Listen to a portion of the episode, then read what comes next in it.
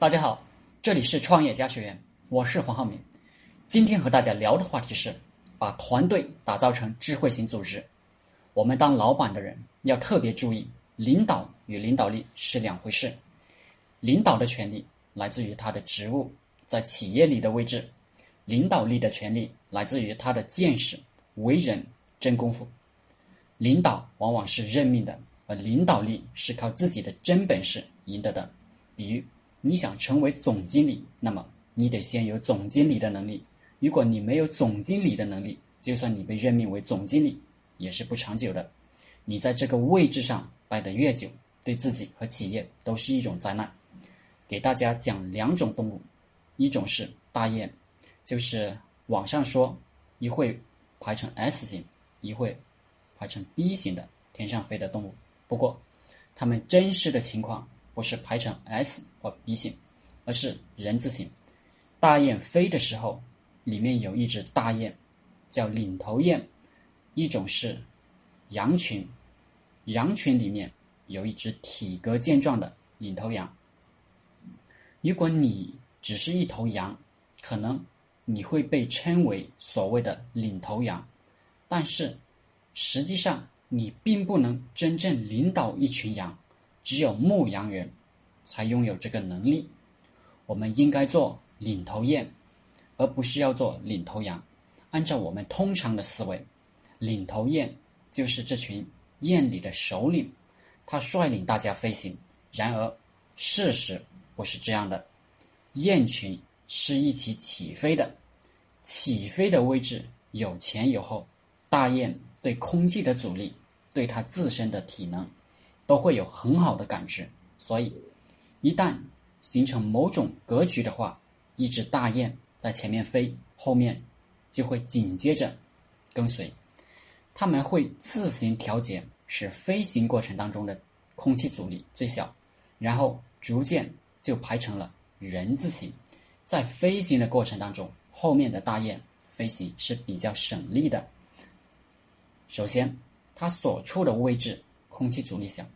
其次，有一个回流会推动它，这些因素看起来非常微小，但是对于长途飞行的大雁来说，能节省任何一点体力都是非常重要的，因为它们还有很长的路程要飞。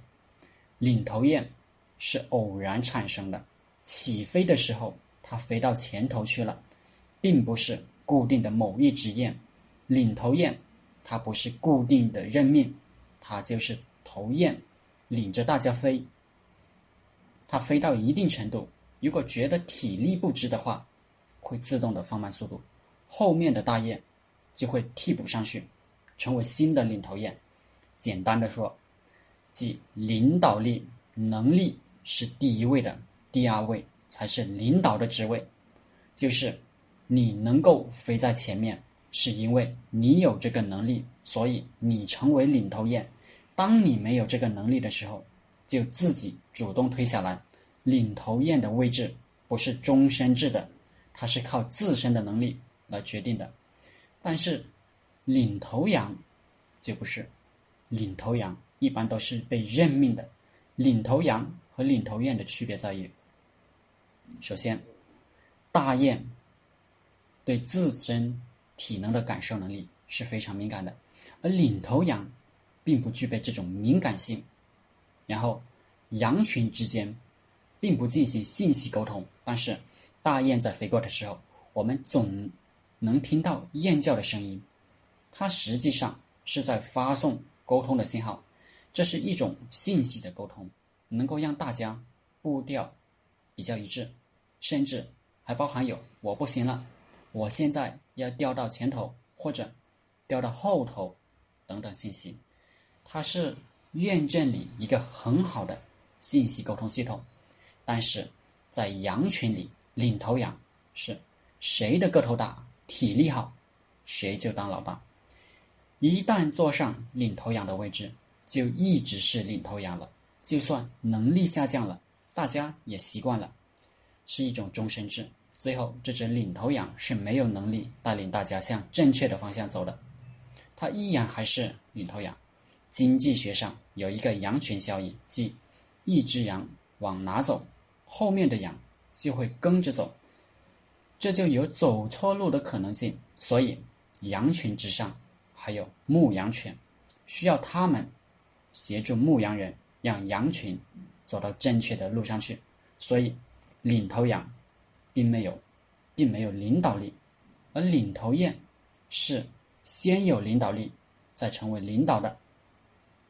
如果我们把一个团队视为一个生物群体的话，有的组织就是一群羊，有的组织就是一群雁。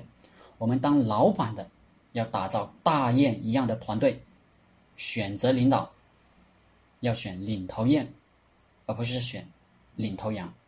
你之所以能成为领头雁，是因为你在那一刻最有能力，并且最愿意冲在前面，面对了最大的空气压力和阻力，愿意去承担责任，于是大家就让你做了领头雁。而且你同时得具有方向感，像羊群一样乱跑肯定是不行的。所以有方向感，自己有本领、有能力，是作为一个领导者必须的素质。现代社会竞争激烈，我的团队一定是让有能力、业绩最好的人担任领导。先有了领导力，才有领导的位置。我自己不行，会立马下课。